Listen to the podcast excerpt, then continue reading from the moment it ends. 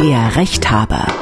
Anwalt Thomas Kinschewski hilft Ihnen weiter. Zu Unrecht bezahlte Kontogebühr zurückgefordert, aber die Bank stellt sich quer. Was tun? Dann kann ich als Verpächter einen Pachtvertrag kündigen, wann ich will. Muss ich beim Auszug meine Wohnung streichen? Muss ich für die Beseitigung des Sperrmülls meiner Nachbarn zahlen? Mein rauchender Nachbar nebelt mich ein. Muss ich mir das gefallen lassen? Und worauf man vor einer Operation besonders achten sollte. Damit hallo und herzlich willkommen zum Rechthaber, der Podcast für Ihre juristischen Alltagsfragen. Mein Name ist Camillo Schumann von MDR aktuell das Nachrichtenradio und hier ist der Mann, der Ihnen weiterhilft, Anwalt Thomas Genschewski aus Dresden. Ich grüße dich. Ich grüße dich, da bin ich. Hi. Ganz am Ende der Sendung haben wir ein spannendes Urteil für alle, die mal eine Operation vor sich haben. Zu Beginn wollen wir wieder über ein aktuelles Urteil sprechen, das viele Bankkunden betrifft. In der letzten Ausgabe, da ging es ja um durch die Banken zu Unrecht erhobene Gebühren, wenn die Kunden dieser Erhöhung vorher nicht aktiv zugestimmt haben. Diese Gebühren können Sie sich nach dem BGH-Urteil ja zurückholen, doch offenbar reagieren jetzt einige Banken mit der Kündigung des Kontos derer, die ihre zu viel gezahlten Gebühren zurückfordern. Thomas, ist das rechtens? Der Kunde wird unbequem, also werde ich ihn los? Das ist nicht nur rechtens, sondern bei den Banken eher unüblich, aber generell eine Reaktionsmöglichkeit des Vertragspartners, dem der Vertrag nicht mehr gefällt. Man guckt in seinen Girokontovertrag, da gibt es natürlich Kündigungsfristen, meistens muss das auch schriftlich erfolgen, aber niemand zwingt die Bank, Lieschen Müller zu behalten, wenn sie keine Kontoführungsgebühren zahlen will. Das ist die Realität in der Wirtschaft. Die Banken werden sich sehr stark überlegen, ob sie langjährige Kunden dann auf die Weise verprellen und loswerden, aber das findet statt momentan und der Kunde hat, äh, da es kein Ewigkeitsgebot im, im Girovertrag gibt, der kann dagegen gar nichts machen. Aber jetzt will er Lieschen Müller schon ihre, ihre, ihre Bankgebühren zahlen, nur eben nicht zu viel.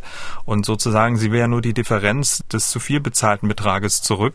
Ähm, das reicht auch, um den Vertrag einseitig zu kündigen, ja? Ich brauche überhaupt keinen Grund, um den Vertrag zu kündigen. Wir reden hier von ordentlichen Kündigungen, ja? Also es mhm. geht nicht um den Fall, dass die Bank aus Gründen Fehlverhalten des Kunden von sich aus die Kontoverbindung beendet. Klassischer Fall, ungeduldete Überziehung. Aber wenn, wenn die Bank sagt, ich will dich nicht mehr, dann braucht die gar keinen Grund dafür, sondern dann kann ich einfach sagen, ich möchte dich als Kunden nicht mehr haben. Mhm. Das in Klammern dahinter natürlich steht, dieser Kunde geht mir auf den Keks, weil er wegen der Gebühren rummeckert, wegen dieser 3,50 Mark da. Ähm, das, das wissen wir alle, aber das ist nicht zu ändern. Die, die Bank ist in ihrer Vertragsfreiheit frei, wie der okay. Kunde auch. Der Kunde kann von sich aus auch sagen, du bist mir zu teuer oder bei dir kriege ich zu wenig Guthabenzinsen, wenn überhaupt. Ich kündige mein Sparbuch und gehe zur ähm, Anton Müller Bank zum Beispiel. Hm. Aber jetzt könnten es nicht nur 350, sondern 350 Euro sein. Selbst wenn die Bank äh, dem Kunden kündigt, äh, muss sie denn trotzdem das zu Unrecht sozusagen einbehaltenen Gebühren dann ähm, erstatten?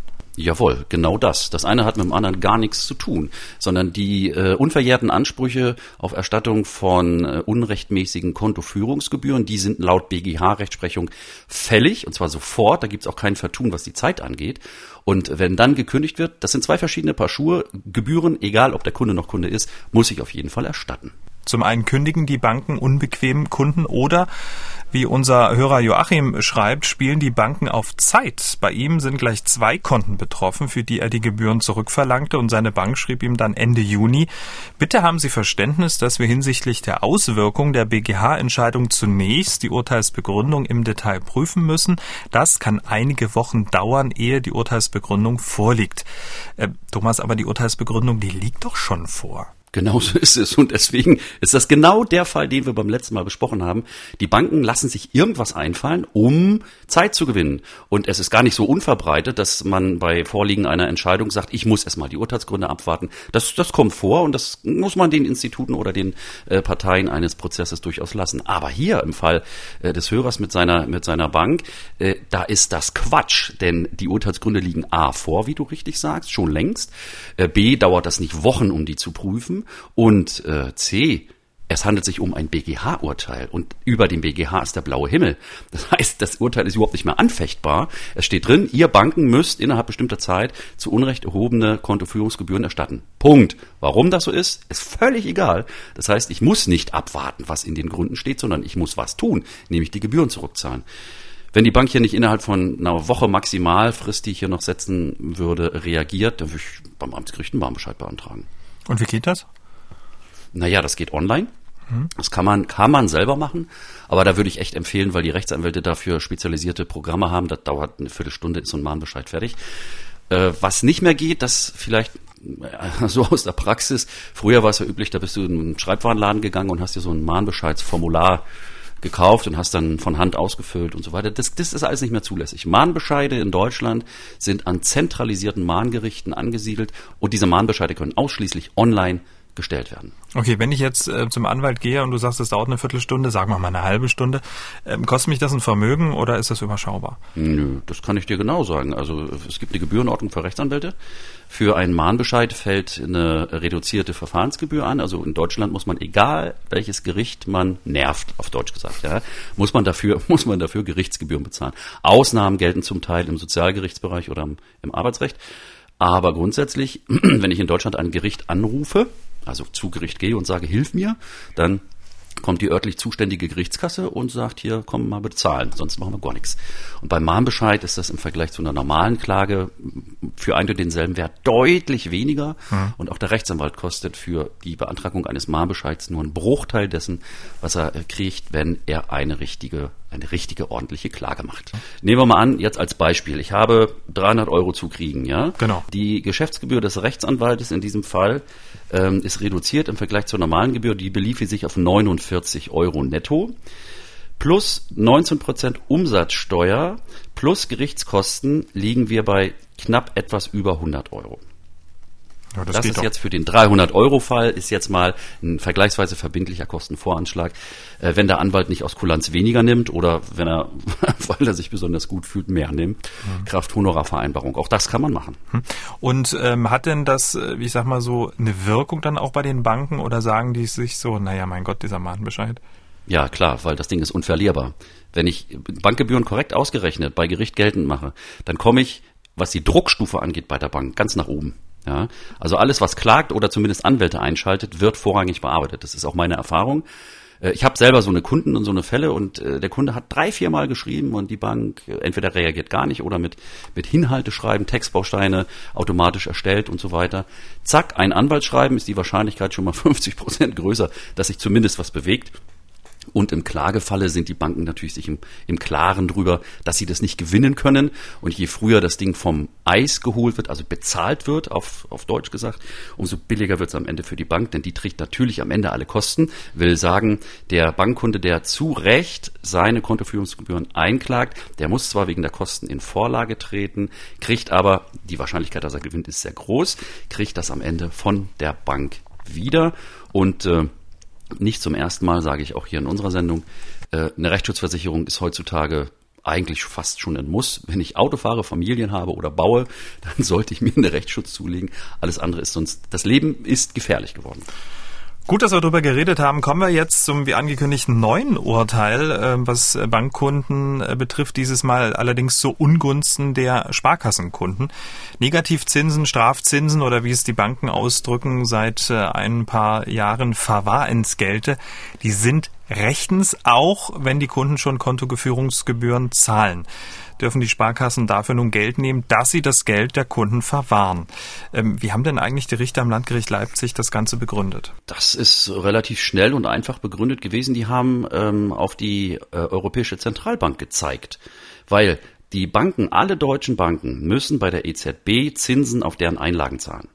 Ja, also die, die Banken werden damit Negativzinspolitik der EZB, das ist das Stichwort. Und die EZB erhebt von allen Kreditinstituten, die hier angeschlossen sind, Negativzinsen. Und das Landgericht Leipzig hat nun gestern war es wohl äh, in erster Instanz gesagt, das wäre ja desaströs, wenn das nicht weiter berechnet werden dürfte. Man müsste sich viel mehr äh, eine Ebene höher wenden und versuchen, diese Negativzinspolitik der Europäischen Zentralbank zu Fall zu bringen. Das ist allerdings David gegen Goliath für den äh, Verbraucherzentrum, also für die Braucherzentrale Sachsen selbst wie für einen einzelnen Kunden. Also Fingerzeig auf die EZB hat in diesem Fall gereicht, um zu sagen, okay, liebe, das war Sparkasse Vogtland, ihr dürft diese Negativzinsen, Verwahrentgelte, was für ein tolles Wort, wie ich finde, ja, äh, ihr dürft das ähm, erheben und du hast völlig richtig gesagt, dann könnte man noch sagen, ja Moment mal, was denn, ich zahle doch schon äh, XY im Quartal für die Kontoführung. Ja. Da gibt es auch Urteile, da gibt es Urteile von 1819 aus dem süddeutschen Raum, wo es hieß entweder oder, also entweder Kontoführungsgebühr oder ich erhebe ein Verwahrentgelt, also Negativzins auf Deutsch. Und jetzt geht beides. Aber die Entscheidung ist noch nicht rechtskräftig. Okay, also wir haben da einen Blick drauf und wir starten mit dem ersten Fall.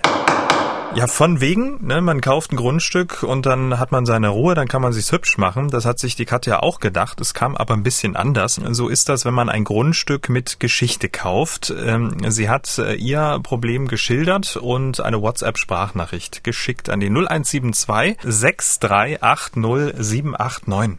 Vor etwa sieben Jahren haben wir uns ein Haus mit Grundstück gekauft, was früher zu DDR-Zeiten mal enteignet wurde aber dann wieder zurückgeführt wurde. Zu dieser Zeit wurde eine Feuerlöschzisterne auf das Grundstück gebaut von der Gemeinde. Etwas später wurde dann auch noch zum Nachbargrundstück ein Zufahrtsweg gebaut, weil eine Mauer einfach weggerissen wurde, zu einem Vereinshaus. Dies haben wir, wo wir das übernommen haben, dann der Gemeinde verpachtet, also den Zufahrtsweg und die Zisterne. Nun meine Frage. Wir würden gern den Pachtvertrag kündigen. Ich denke mal, dass der Zufahrtsweg kein Problem ist, zumal man das Vereinshaus auch über einen öffentlichen Fußweg erreichen kann. Aber wie sieht's mit der Zisterne aus? Tja, ähm, da hat die Katja also ein Haus und Grundstück mit Altlasten gekauft, ne? Ja, oder Neulasten. Also um die, die Frage zu Anfang zu beantworten. Liebe Katja, guck mal in deinen Pachtvertrag. Da gibt's einen Paragraph 2. Da steht drin, der Pachtvertrag gilt ab 1.6.2013 war es in deinem Fall. Und er kann durch beide Vertragspartner zum Jahresende mit einer Frist von mindestens drei Monaten vor diesem Termin schriftlich gekündigt werden. Ganz klare Regelung. Das heißt, spätestens am 30.09. diesen Jahres muss euer Bürgermeister die schriftliche Kündigung im Briefkasten haben und dann seid ihr zum Ende des Jahres den Pachtvertrag los. Aber möglicherweise ergeben sich dadurch Probleme, an die ihr heute vielleicht noch gar nicht denkt. Zum Beispiel? Ja, der Pachtvertrag ist ja zum einen äh, nach der Nachricht hier äh, geschlossen worden unter dem Vorbehalt, äh, dass nur mit Abschluss des Pachtvertrages überhaupt das Grundstück von den, von der Hörerin und der Familie gekauft werden darf. Da würde ich dringend mal in den Kaufvertrag gucken, ob es da eine Frist gibt, die für eine bestimmte Zeit die Kündigung des Pachtvertrages ausschließt. Aus dem Pachtvertrag ergibt sich das nicht. Aber es kann in irgendeiner Weise eine Verknüpfung zwischen der Verpachtung und äh, dem Grundstückskauf geben. Da würde ich mal in den notariellen Kaufvertrag reingucken. Das ist das eine. Mhm. Das zweite ist, ähm, die, die Zisterne äh, und dieser Weg sind bauliche Anlagen. Und so wie sie ge gesagt hat, war alles schon vorhanden zum Zeitpunkt des Erwerbs. Das heißt, es ist das Eigentum an der Zisterne und auch an dem Weg ist auf die Katja PP übergegangen. Äh, wenn jetzt zum Beispiel diese das Gemeindehaus, das Dorf, die Dorfvereinshaus da, wo, wo, wo der Weg hinführt, mhm. wenn der nach Kündigung des Pachtvertrages zugemacht wird und dann zum Beispiel mit Rettungsfahrzeugen nicht mehr erreichbar, äh, erreichbar ist oder überhaupt mit, mit Kraftfahrzeugen, wenn denn das hier Gegenstand des Ganzen ist, dann könnte zugleich mit dem Ende des Pachtvertrages automatisch ein sogenanntes Notwegerecht zugunsten der Gemeinde entstehen. Das heißt, wenn es ist, geht im BGB gibt es einen Paragraphen, da steht also drin, wenn ich an mein Grundstück nicht anders rankomme als über das Grundstück eines anderen, dann habe ich das Recht von diesem anderen zu verlangen, dass er mir die Überfahrt oder zumindest mal das Überlaufen gestattet. Das nennt man Notwegerecht oder Notfahrrecht. Und wenn das nicht freiwillig gemacht wird, dann kann man das sogar einklagen. Mhm. Aber ähm, die Katja hat ja geschildert, dass man ähm, das Grundstück der Gemeinde auch von dem öffentlichen Weg, von der öffentlichen Straße gut erreichen kann. Ja, aber kann ich da auch lang fahren? Fragezeichen. Dafür mhm. würde ich mal checken. Wenn denn diese öffentliche Straße ähm, nicht ausreicht, um die Feuerwehr bis zum Vereinshaus mhm. zu bringen, dann gibt es ein Notfahrrecht über äh, das Grundstück der Hörerin. Äh, da muss man einmal gucken, wie, wie, wie ist, sind die örtlichen Gegebenheiten und äh, was die Zisterne angeht, das, das war übrigens so eine Frage, wie ich das gehört habe. Mhm. Äh, was ist denn mit der Zisterne? Funktioniert die? Feuerlöschzisterne, das heißt, da wird wohl Löschwasser vorgehalten. Für wen? Für was? Gibt es da keine Hydranten oder was? Auch das könnte ein Problem geben, wenn denn der Zugang zu der Zisterne mit Kündigung des Pachtvertrages beendet wird, könnte ein gewisser Notstand eintreten, was zum Beispiel die Löschwasserversorgung im, im Brandfall angeht. Also da bitte mal wohl überlegen. Es ist auch sehr billig, was hier äh, die Gemeinde da sozusagen an Pachtzins monatlich zahlt. Die, die Hörerin weiß das, was da im Vertrag steht. Also äh, auf jeden Fall mal den Bürgermeister anrufen, mal einen Termin im Bürgerbüro machen und mal quatschen und gucken, ähm, wie man da zusammenkommt. All das müsste man miteinander bereden. Ist wirklich zu viel, um das jetzt hier alles abschließend zu erfragen und aufzuklären. Aber zumindest schon mal ein Hinweis, Katja. Kommen wir zum nächsten Problem. Renate und Bernd haben uns geschrieben an rechthaber.mdraktuell.de. Die beiden, die wohnen seit 1997 in einem kleinen Dorf in einem schicken Einfamilienhaus, herrlich idyllisch. Eigentlich war alles schön, bis im über die Straße befindlichen Mehrfamilienhaus ein neuer Wohnungseigentümer einzog. Der hatte sich in den Kopf gesetzt, die Straße erneuern zu lassen. Das ist eine Sackgasse, die zur einen Hälfte den Besitzern der Wohnung im Mehrfamilienhaus gehört und zur anderen Hälfte Renate und Bernd. Aber die beiden, die denken überhaupt nicht dran, der Erneuerung der Straße zuzustimmen. Und äh, weil sie das nicht tun, hat der Wohnungsbesitzer angedroht, seinen Teil der Straße einzäunen zu lassen, sodass Renate und Bernd mit ihrem Auto nicht mehr zu und von ihrem Grundstück kämen.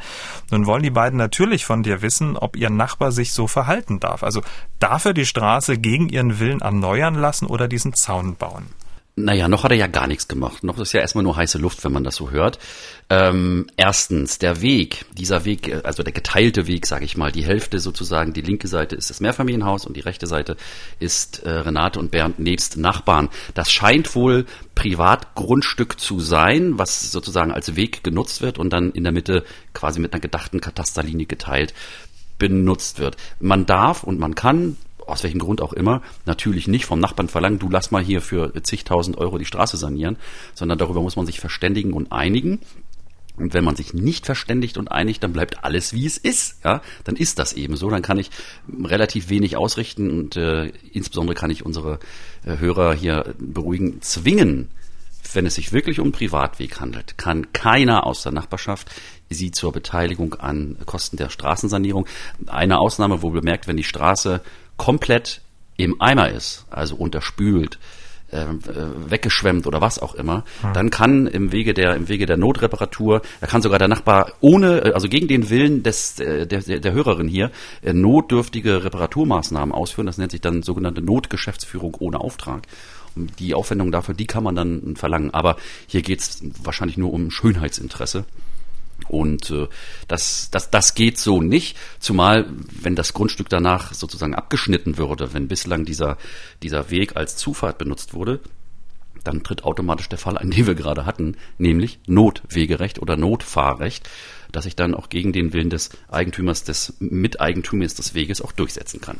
Aber was ich mich gerade gefragt habe, du hast jetzt gerade geschildert, was jetzt die komplette Erneuerung dieses Weges, dieser Straße angeht, aber der will ja, um das hat er angedroht, um vielleicht dann auch Renato und Bern so ein bisschen mürbe zu machen, angedroht, seinen Teil dieses Weges, was ja sein Eigentum ist, einzuzäunen. Da sagst du, das geht nicht, weil dann greift dieses Notwegerecht? Richtig. Also das mit der Einzäunung, das sind zwei verschiedene Sachen. Der, der Zaun zum Nachbarn ist zulässig. Eine Einfriedung ist nach dem Nachbarrechtsgesetz grundsätzlich zulässig. Zäune sind Einfriedungen, man unterscheidet tote und lebende Einfriedungen, kein Witz. Ein Zaun ist eine tote Einfriedung, eine Hecke ist eine lebende Einfriedung. Ähm, da gelten auch teilweise Grenzabstände, aber ein einfacher Möschendreierzaun, den darf ich auf die Grenze setzen. Und äh, ich muss natürlich auch bestimmte Abstände zum Nachbarn einhalten, aber grundsätzlich darf eine Einfriedung auf der Grenze stehen. So, das ist jetzt, sagen wir mal, die Lage aus Sicht des Zaunbauwilligen. Mhm. Jetzt kommen wir dahin, äh, dass Renate und Bernd mit ihrem Auto dann nicht mehr durchkommen. Und das widerspricht wiederum dieser Einzäunung. Und deswegen sage ich, das Fahrrecht, ähm, ich habe auch irgendwo in der Vorinformation hier von der Hörerin noch gelesen, das sei irgendwo eingetragen. Äh, da würde ich mal genau gucken, wo ist denn das eingetragen, wie ist das vereinbart? Und äh, weil dieses Notwege- und Notfahrrecht, über das wir jetzt ja schon mal gesprochen haben, das ist nämlich grundbuchtauglich. Das heißt, wenn ich irgendwo aus einer, aus einer Vereinbarung von 1963, wo drin steht, hier, du darfst mit deiner Kutsche über meinen Weg fahren, äh, dann ist das gut und schön. Aber rechtssicher ist das nur, wenn es im Grundbuch steht. Man nennt das auch eine Grunddienstbarkeit. Das heißt, ein, ein Grundstück wird zu Lasten des anderen Grundstücks mit einer Dienstbarkeit belastet. Und so ein Fahrrecht ist eine typische Grunddienstbarkeit. Hm, wenn die nicht besteht, kann ich nur dazu, dazu raten, unverzüglich äh, den, den renitenten Nachbarn hier, den Zaunsnachbarn aufzufordern, äh, den, den Zaun entweder zu unterlassen ähm, und wenn der dann immer noch rummuckt, dann kann ich ihn in Anspruch nehmen auf Bestellung eines äh, Fahrrechtes, also einer Grunddienstbarkeit. Freiwillig funktioniert das beim Notar, da muss man das genehmigen, da wird es im Grundbuch eingetragen und wenn es nicht freiwillig geht, ja, dann geht es zum zuständigen Amtsgericht. Und ähm, Renate und Bernd haben ja geschildert, dass das Ganze auch eine Feuerwehrzufahrt ist. Ähm, also das äh, wäre ja furchtbar, wenn da auf ja, einmal ein Zaun stünde. Ja, Genau, Mensch, gut, dass du sagst. Das ist ohnehin ein Hinderungsgrund für den Zaun. Also, das sind öffentlich-rechtliche Belange, also die Rettungswege äh, müssen frei bleiben. Man muss auch immer gucken, äh, was auch so Einfriedung generell, wie auch zum Beispiel Zuwegung oder Wegverschmälerung oder Wegverbreiterung oder äh, so Geschichten angeht. Es gibt immer einen Bebauungsplan, wenn Wohnbebauung vorliegt, ja. Und es gibt viele Gemeinden, soll man gar nicht glauben, die haben sogenannte Einfriedungssatzungen. es ist wirklich wahr, dass äh, Gemeinden ihren Bürgern vorschreiben, wie hoch, wie breit, wie hübsch oder wie hässlich ein Zaun sein darf. Aber äh, um das mal zusammenzufassen, für unseren Zaunsnachbarn sieht es hier eher schlecht aus, und zwar gleich aus mehreren Gründen. Erstens das eigene Fahrrecht von äh, Renate und Bernd und das mit der Feuerwehrzufahrt ist genau das Stichwort. Das ist ohnehin ein Hindernis, wo die Gemeinde von sich aus sogar eine Untersagungsverfügung und wer, wer der Zaun steht, eine Beseitigungsverfügung erlassen könnte äh, von, von Seiten des, des Bau- oder des Ordnungsamtes, je nachdem. Da muss der Nachbar den Zaun, so wie er ihn schön hingesetzt hat, auf eigene Kosten wieder zurückbauen. Na, wie du auch schon so eingangs schön gesagt hast, viel heiße Luft. Ne? Ja, ja, ja, aber ich, hast du keine Feinde, dann such dir Nachbarn, nicht? Das hatten wir ja schon mal, glaube ich. Kommen wir zum nächsten Problem. Ja, das nächste Problem, das kennen äh, viele, Geruchsbelästigung durch rauchende Nachbarn. Karl Michael und der Frank haben sich an uns gewandt. Beide haben jeweils äh, Probleme mit rauchenden Nachbarn. Frank hat uns seinen Fall per WhatsApp Sprachnachricht geschildert und an die 0172 6380789 geschickt. Und wenn man Frank so zuhört, ähm, da kann man sein Problem fast schon selber riechen. Ich bin Mieter in einem Mehrfamilienhaus und die Untermieterin raucht in ihrer Wohnung ununterbrochen und dazu benutzt sie Raumspray. Ja, und dann vor allen Dingen nachts, aber auch am Tage zieht natürlich dieses Gemisch aus Rauch und Duftstoffen in meine Wohnung rein so dass ich Kopfschmerzen kriege, teilweise sogar Asthmaanfälle. Das hängt natürlich auch damit zusammen, die Fenster, vertikalen Fensterabstände sind relativ gering in diesem Mehrfamilienhaus. Und gerade wenn sich dann draußen abkühlt und sie dann das Fenster nur ankippt oder die Balkontür, dann zieht das natürlich bei mir rein. Und ich kann dagegen nichts tun. Und der Vermieter verhält sich bisher ein bisschen passiv. Ich denke mal zumindestens muss man ja Lüftungszeiten oder irgend sowas einhalten. Man kann natürlich in der Wohnung rauchen, das ist ihr gutes Recht. Man kann auch Duftstoffe versprühen, aber man sollte andere Leute damit nicht belästigen. Da hat er recht. Ähm, also ich habe jetzt auch so einen so einen, so einen Geruch in der Nase. Am besten noch Meeresbrise, dazu noch kalter Qualm. Widerlich. Ähm, wie schätzt du das ein?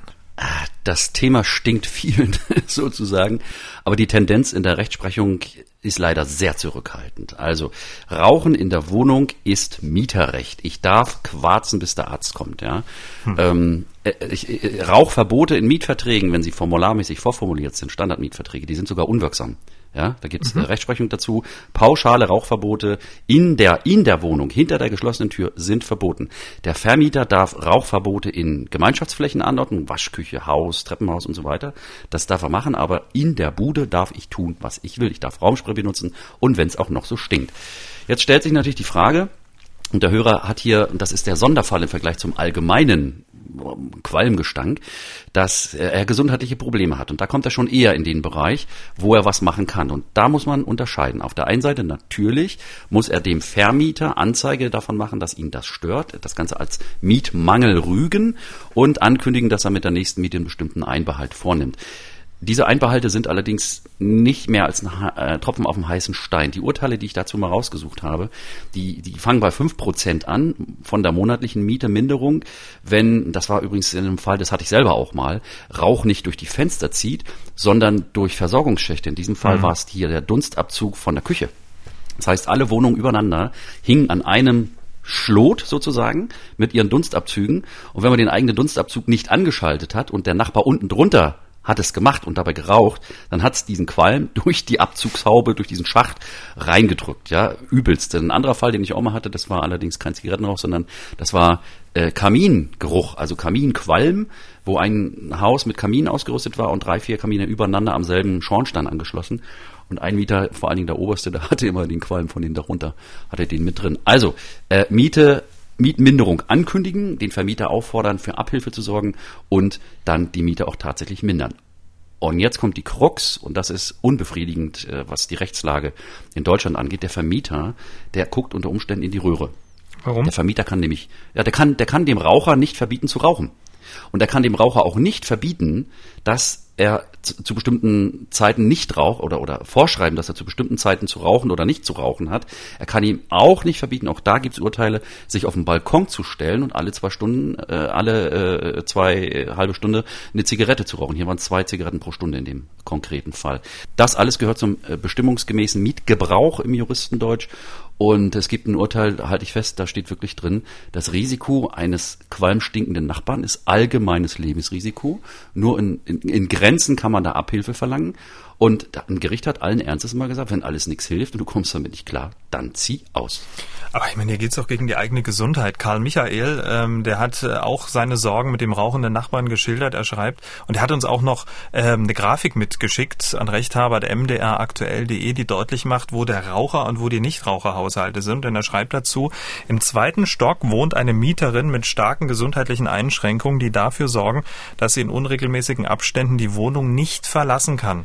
Die starke Belästigung durch Raucherinnen aus dem Nachbarhaus führt dazu, dass sie den Balkon relativ häufig verlassen muss. Selbst das Ankippen der Schlafzimmerfenster gestaltet sich oft problematisch. Die Wohnungsgenossenschaft hat sich bemüht und zwei freiwillige rauchfreie Zeiträume am Vormittag und Nachmittag von je 30 Minuten vorgeschlagen.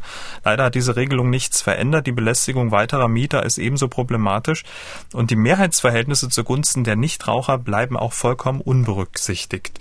Also da leiden ja Menschen gesundheitlich drunter. Ähm, da Mietminderung fünf Prozent, aber ich meine, das löst doch das Grundproblem nicht. Also, ja, du hast recht. Ich finde es auch nicht toll. Und ich hatte das Problem selber auch mal. Und es ist einfach nicht schön, äh, dass mit, diesen, mit dieser rauchfreien Zeit hier zweimal 30 Minuten, das ist ja wohl ein Witz oder was. Ne? Ähm, der, der, Tag hat 24 Stunden und wenn ich davon zweimal 30 Minuten nicht quarzen darf, äh, was für ein Unfug. Aber gut, äh, man hat es zumindest versucht. Es ist leider tatsächlich so, dass das Rauchen quasi Grundrecht des Mieters ist, ich darf rauchen, ich darf mich selber schädigen, ich darf allerdings nicht andere schädigen.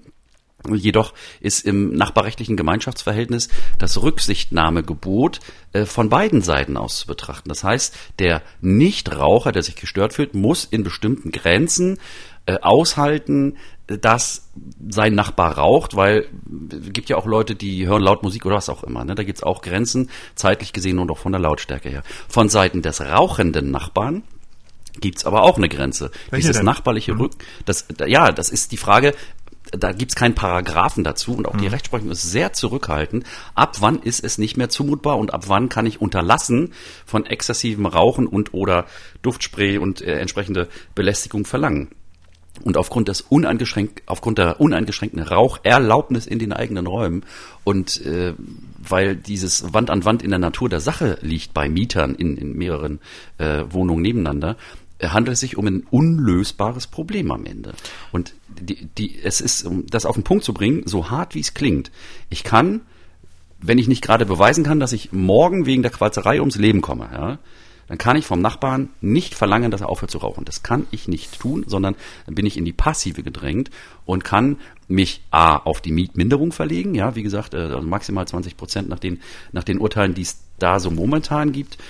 Und wenn ich damit immer noch nicht klarkomme, und mein Vermieter vor allen Dingen auch nicht in der Lage ist, dem Problem abzuhelfen, indem er auf den Raucher einwirkt, sage ich mal, dann muss ich ausziehen. Das ist so. Das ist, ist leider, leider momentan geltende Rechtslage und Rechtsprechung. Aber wie ist das zum Beispiel abschließend? Könnten sich nicht ähm, der Karl Michael und der Frank zusammentun ähm, und ähm, versuchen, so ein Grundsatzurteil ähm, zu erzwingen, damit man eben mal Fristen bekommt, äh, damit man das Ganze mal so ein bisschen, ich sag mal, in eine Form gießt, um dann möglicherweise dem Gesetzgeber mal zum Handeln aufzufordern? Äh? Ja, also den Gesetzgeber durch ein Urteil zum Handeln aufzufordern, das ist so gut wie unmöglich in Deutschland. Also es gibt kein Normerzwingungsverfahren sozusagen. Ähm, auch äh, gibt es keine Paritäten in dem Fall hier. Waren ja, also der eine Hörer hatte ja gekennzeichnet, so und so viele Raucher, so und so viele Nichtraucher. Ja. Äh, äh, es gibt kein Gleichgewicht des Schreckens beim Rauchen oder Nichtrauchen, sondern wenn ich, wenn ich die Raucher durchzähle und die sind weniger, dann ergibt sich daraus nicht, dass sie alle aufhören müssen, ja.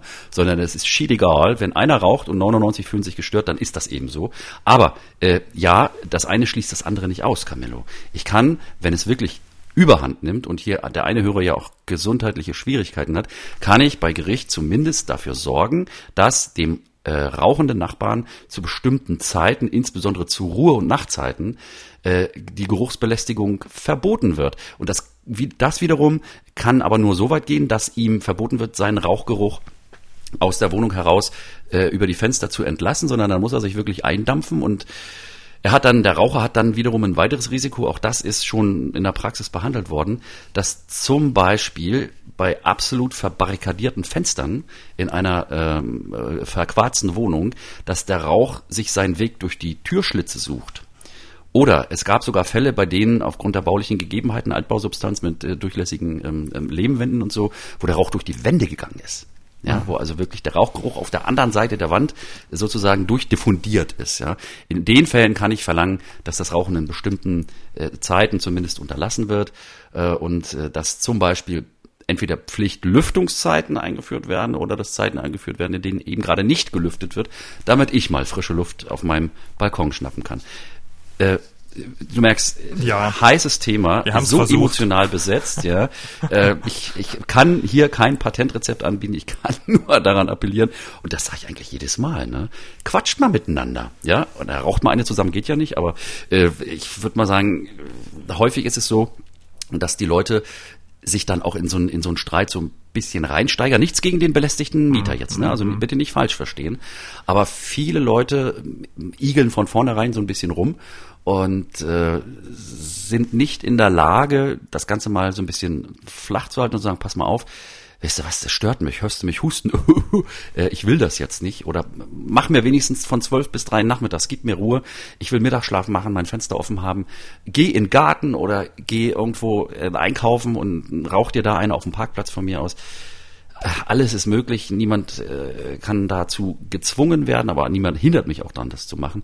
Aber die Möglichkeiten gegenüber sowohl dem Raucher als auch dem Vermieter als auch bei Gericht sind nach momentaner Rechtslage und Rechtsprechung leider begrenzt.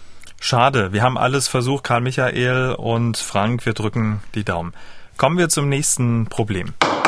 Die Katrin hat uns gemailt an rechthaber.mdraktuell.de. Sie schreibt, in unserer ja recht engen Straße, die auf beiden Seiten beparkt wird, gibt es viele Grundstückseinfahrten. Nun wurde an mehreren Einfahrten ein spezielles Parkverbotsschild angebracht. Sie hatte auch ein Foto mitgeschickt, das haben wir uns angeschaut. Und darauf äh, werden alle Parkenden aufgefordert, zusätzlich zwei Meter vor und hinter der Ausfahrt Platz zu lassen. Ja, logischerweise schränkt das den ohnehin schon engen Parkraum noch mehr ein. Und jetzt Ihre Frage.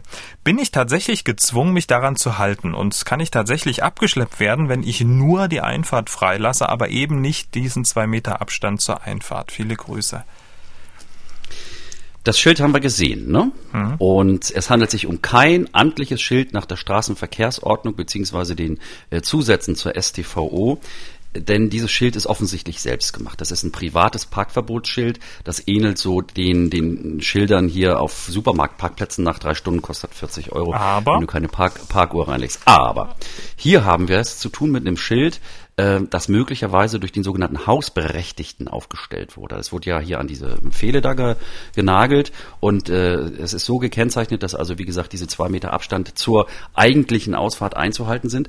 Wenn derjenige, dem die Straße in Anführungsstrichen gehört, wenn der auch sozusagen derjenige ist, der der äh, Mieterin diese, dieses Schild da vor die, vor die Nase pappt, dann müsste sie sich rechtlich gesehen wohl daran halten. Denn derjenige, der eine Wohnung vermietet und die Zufahrt zu dieser Wohnung oder zu dem Mehrfamilienhaus ebenfalls besitzt, also Eigentümer der Zufahrt und des, äh, der Immobilie ist, der darf in Grenzen bestimmen, was gemacht werden darf oder was nicht gemacht werden darf oder was gemacht werden muss. Mhm. Die Wahrscheinlichkeit, äh, dass das hier wirksam ist, ich sag mal 50-50. Ihr Hörerinnen bitte mal klären, wem gehört die Straße. Ja? Also der Eigentümer darf nicht einfach sagen, ach, ich will euch jetzt mal hier ein bisschen, ein bisschen schikanieren, mach euch dieses äh, Parkverbotsschild da dran. Ähm, wenn ihr zwei Meter, äh, nicht zwei Meter Abstand haltet, dann werdet ihr abgeschleppt. Das geht nur, wenn der Eigentümer astrein auch wirklich die Verfügungsbefugnis über die Straße hat. Und bei Abschleppgeschichten, äh, egal jetzt ob im öffentlich-rechtlichen Bereich oder von privat, da stellt sich immer noch eine, eine zweite Frage, denn das Abschleppen muss auch beim Privatabschleppen verhältnismäßig sein. Es darf also nicht dazu kommen, dass das Abschleppen aus Schikane stattfindet. Ja? Dass man also, also offensichtlich ohne Behinderung oder Gefährdung ähm, wegen Missachtung dieses Parkgebotes äh, jemanden abschleppt, das halte ich für kritisch. Da, das, das passiert wahrscheinlich sogar, einfach um mal jemanden äh, einen Schuss vor den Bug zu setzen der, der Streit, der sich danach immer entspannt, ist ja der um die Kosten des Abschleppens. Denn der Privatabschleppende muss wegen der Kosten in Vorlage treten. Das heißt, der muss äh, den Abschlepper zunächst bestellen, bezahlen, muss die Unterstellung auch bezahlen und die Abschleppunternehmer verlangen dafür Vorschuss. Das kannst du also nicht einfach machen und hinterher auf Rechnung bezahlen. Ja, und dann kommt unser Eigentümer mit seinem Schildchen hier und wird dann versuchen, von der Abgeschleppten die hm. Kosten dafür zu verlangen. Und äh, da kommen wir dann in den Bereich äh, wirklich nochmal Check. Wer ist Eigentümer in Anführungsstrichen der Straße? Wer hat sozusagen das Hausrecht über diesen, über diesen Nutzungsbereich? Aber einen Gedanken habe ich noch, wenn ich den loswerden darf. Ja. Ich habe noch eine Frage, bevor du deinen Gedanken. Okay. Ähm, ja? Wie erfahre ich denn, äh, wem diese Straße gehört? Äh, kann ich denn als normaler Mieter da irgendwo anfragen? Ja, na klar, ich kann meinen Vermieter anfragen, da steht ja Mietvertrag drin. Ich werde ja wohl wissen, an wen ich meine Miete überweise. Wenn ich da nicht rankomme oder keine Antwort kriege oder was, worst case ist ein Grundbuchauszug anfordern. Ja, ich kann beim zuständigen Grundbuchamt kann ich für die Straße, ich muss natürlich dann das Flurstück und so weiter kennen, aber das, das lässt sich ermitteln über das Katasteramt, kann ich einen Auszug, einen Grundbuchauszug verlangen und schauen, wer ist denn Eigentümer der Straße? Ist es die Gemeinde, die Kommune, Bund oder Land? Oder handelt es sich wirklich um Privateigentum, also um mitvermietete Fahrbahn? So. Und äh, wenn das geklärt ist, dann äh, eben wie gesagt weiter vorgehen. Entweder äh, mit dem Vermieter dann reden, wenn er denn verfügungsbefugt ist und das so machen durfte. Und wenn nicht, dann darf ich das Schild ignorieren. Das ist mhm. natürlich der beste Fall, wenn der Vermieter also äh, Gott spielt und sagt, pass mal auf, ähm, hier hier die die Lieschen Müller Straße, ich äh, finde das blöd, dass die Einfahrten so eng genau. sind, ja. Ich gebiete euch jetzt, dass ihr von der Ausfahrt zwei Meter Abstand zu halten habt. Grober Quatsch, ja, juristisch und auch lebenstechnisch, sondern ähm, da hat jemand ähm, zu hoch im Bett geschlafen, also da nix da, ne? Das das kann er vergessen. Da wird auch jedes Abschleppen natürlich sofort zu einer Kostenerstattung ähm, zu Lasten des Abschleppens Schleppenden führen. Und jetzt dein Gedanke. Ich wollte dich natürlich jetzt hier nicht unterbrechen. Ja, es, also sag mal, menschliches Handeln macht ja meistens Sinn. So. Und im oh, Falle, ja. dass hier meistens, ne, relativ fort, ähm, dass jemand sagt, mach mal bitte zwei Meter weg von der Ausfahrt parken, das spricht sehr dafür, dass es sich um enge Ausfahrten handelt mhm. und dass es wiederum auch sehr wahrscheinlich schon Unfälle und oder zumindest Beschädigungen gegeben hat im Zusammenhang mit dem Ein- und Ausfahren in diese Einfahrten ähm, also in die Einfahrten und da raus, weil die, ähm, es ist ja schon, wir sind ja als Autofahrer, weißt du, raustasten aus einer Parklücke, mich betrifft selber mit meiner Tiefgarage hier in Dresden, äh, da stehen die Autos aber mit dem Nummernschild zehn Zentimeter jeweils in der Einfahrt drin. So. Und äh, mein Auto ist 5,50 Meter lang, das ist auch 26 Jahre alt und ich habe da manchmal schon Probleme, äh, rauszukommen aus, aus, aus der Lücke und ärgere mich. Gut, das ist eine ruhige Seitenstraße, da geht's vielleicht noch. Ähm, will sagen, diese, dieses Abstandsgebot von dem, von dem, von dem eigentlichen Rand der Ausfahrt, das kann Sinn machen, wenn es da wirklich Gefahren gibt, die vielleicht sogar zu Schäden bisher geführt haben. Aber das wissen wir natürlich überhaupt nicht. Hm. Gut, dann kommen wir zum nächsten Problem. Die Gabi hat sich gemeldet, sie ist stinksauer, muss sie doch für ihre faulen Nachbarn mitbezahlen. Sie hat ihren Fall per WhatsApp-Sprachnachricht an die 0172 6380 789 geschickt. Kann der Vermieter bei einem Mehrfamilienhaus einfach nach Quadratmeterzahl die Sperrmüllentsorgungskosten auf die Nebenkosten umlegen? Sperrmüll, wie alte Matratzen zum Beispiel, werden einfach in die Kellergänge gestellt und von unserem Hausmeister entsorgt. Was können wir, die ordnungsgemäß am Wertstoffhof entsorgen, tun? Der Vermieter sagt, er kann keine Kameras aufstellen oder Fingerabdrücke nehmen, also wer der Verursacher eigentlich ist. Aber wir sollen alle zahlen, die ordnungsgemäß alles richtig machen? Das kann doch nicht richtig sein. Danke für Ihre Hilfe. Nee, das kann's wirklich nicht. Aber, was hast du? Ah, sorry, ich habe leider keine Rose für dich. Das war lange, lange im Streit, das ganze Thema. Bundesgerichtshof hat da im Jahre 2010 ein Grundsatzurteil gefällt, das lautet, die Entsorgungskosten für Sperrmüll sind umlagefähig. Sperrmüll, also das war das erste, was geklärt wurde, ist äh, Müll im Sinne der Betriebskostenverordnung. Da kann man mal reingucken, Paragraph 2 Nummer 8 steht das drin. Müll ist jetzt nach BGH-Rechtsprechung auch Sperrmüll. Und jetzt stellt sich die Frage, ist es denn ich verstehe das ja. Ist es gerecht, dass ich als Nichtverursacher für fremden Müll, vielleicht sogar von fremden, nicht mal Mietern eingebrachten Müll bezahlen muss? Und da hat der Bundesgerichtshof gesagt, ganz klar, ja, dafür muss ich bezahlen. Selbst wenn unbekannte fremde Passanten oder was irgendwie da Zeugs abladen, denn äh, der Vermieter kann nicht gezwungen werden, den Aufwand zu betreiben, hier quasi Sherlock Holmes zu spielen und Kameras aufzustellen oder wie sagte sie hier Fingerabdrücke äh, zu nehmen oder was. Das, das ist einfach ein, ein Urteil, was der Vereinfachung im Rechtsverkehr dient.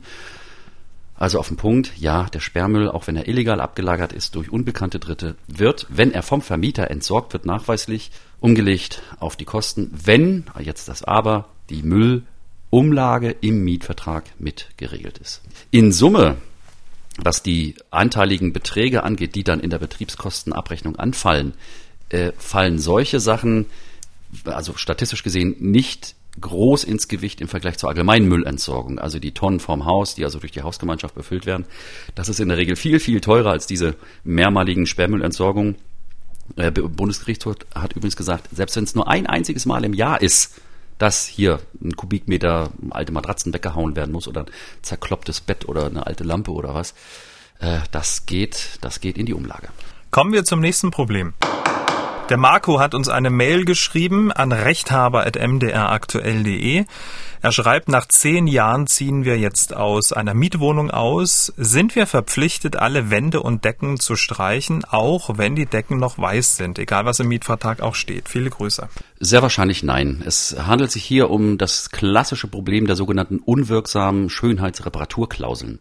Viele Mietverträge, 10, 20 Jahre alt, enthalten Klauseln, wonach also unabhängig vom, vom Abnutzungsgrad bei Rückgabe der Mietsache komplett vorzurichten ist. Da gibt's vor vielen Jahren schon äh, Urteile des Bundesgerichtshofs, die sagen, diese pauschalen Schönheitsreparaturklauseln, starre Fristen mit starren äh, Renovierungsverpflichtungen, die sind unwirksam.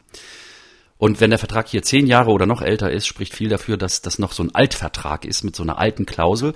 Und äh, wenn diese Klausel unwirksam ist, führt es dazu, dass das normale Mietrecht in Kraft tritt. Und danach habe ich die, die Mietsache, äh, jetzt mal umgangssprachlich besenrein in gereinigtem Zustand mit gewöhnlichem Abnutzungsgrad zurückzugeben. Äh, Schäden muss ich beseitigen. Das äh, wohl bemerkt wird häufig dann falsch darunter gefasst. Zum Beispiel das Bohrloch. Ich muss also alle Bohrlöcher zumachen, und zwar sach- und fachgerecht. Ähm, bestimmte Dinge führen meistens zu Streitigkeiten, zum Beispiel in Fensterrahmen bohren. Ja, dass Leute also für ihre Plissés ähm, so kleine Häkchen in den Fensterrahmen reinhauen und dann ihr, ihr ähm, Strickjäckchen da dranhängen, um ein bisschen Sonnen- und Sichtschutz zu haben. Das, das, sowas darf ich natürlich nicht. Aber was die, die malermäßige Instandsetzung angeht, ja, also die Schönheitsreparatur, da würde ich genau gucken, ob das noch unter diese Rechtsprechung fällt mit diesen unwirksamen, starren Renovierungsfristen und starren Renovierungspflichten die, wenn die unwirksam sind, kannst du vergessen, kannst du ausziehen, so wie es ist.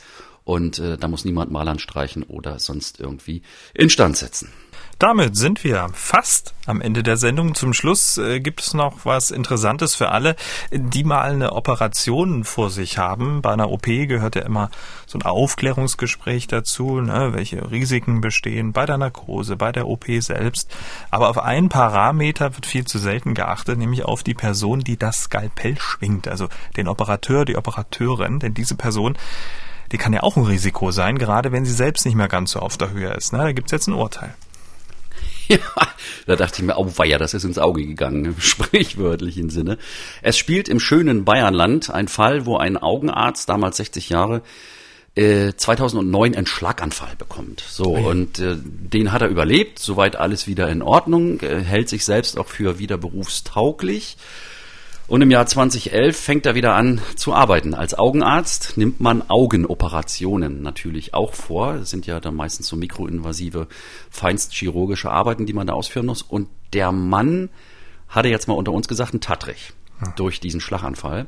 Hat aber gesagt, Schiedegol, ich habe ja ein Mikroskop, da kann ich durchgucken, äh, wird schon gehen. Äh, dumm gelaufen. Neun Patienten sind nach diesen OPs ähm, dauerhaft geschädigt an ihren Augen und von diesen neun Patienten haben zwei jeweils ein Auge sogar ganz verloren, sind erblindet auf dem Auge.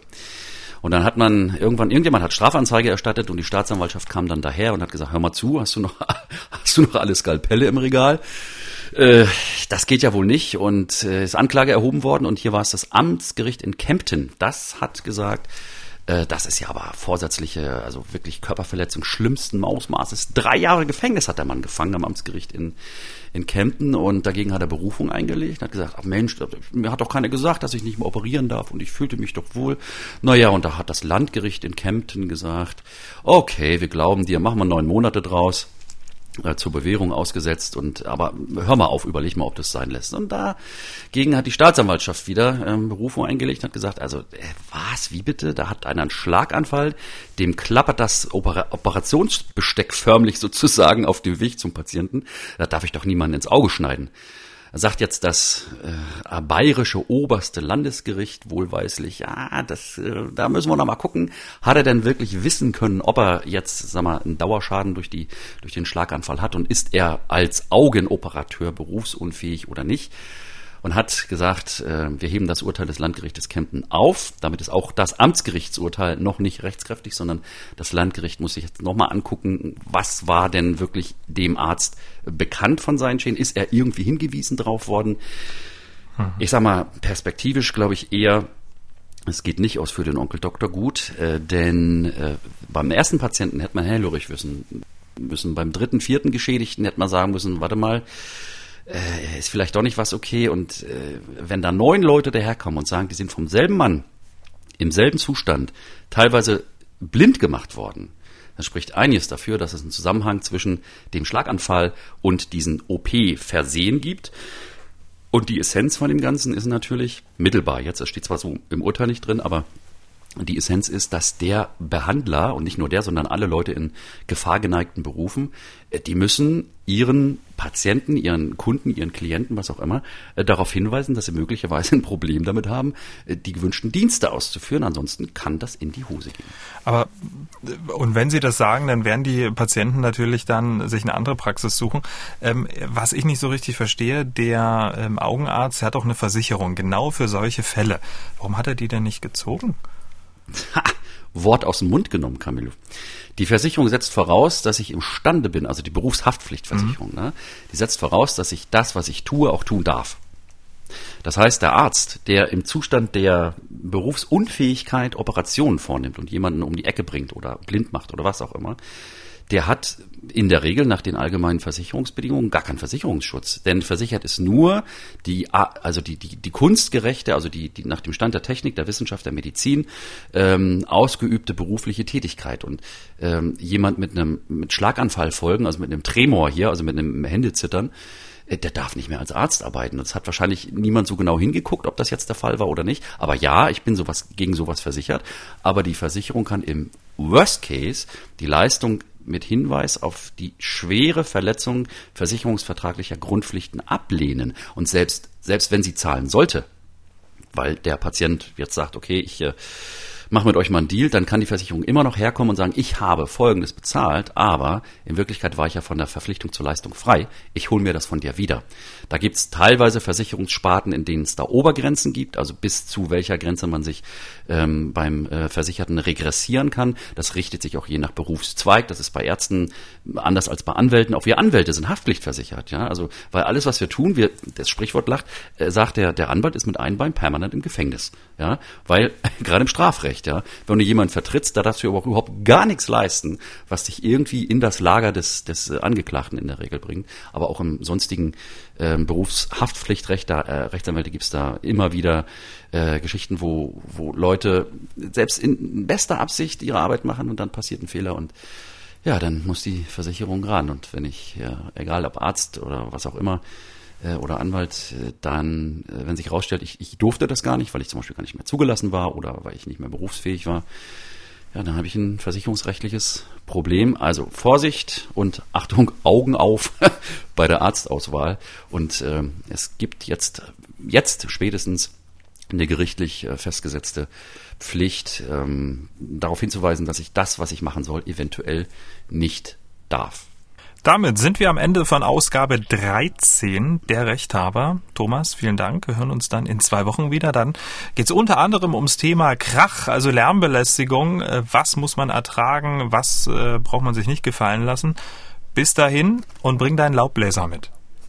Ja, das werde ich tun und zwar den benzinbetriebenen extra für dich. Ich tanke ihn voll. Ich freue mich auf in zwei Wochen, Camillo, und danke dir und gute Zeit. Bis dahin. Haben auch Sie ein Problem? Dann schreiben Sie uns an rechthaber.mdraktuell.de oder senden Sie eine WhatsApp-Sprachnachricht an den Rechthaber. Die Nummer 0172 6380 789. Der Rechthaber erscheint zweimal im Monat auf mdraktuell.de, in der ARD Audiothek und überall, wo es Podcasts gibt.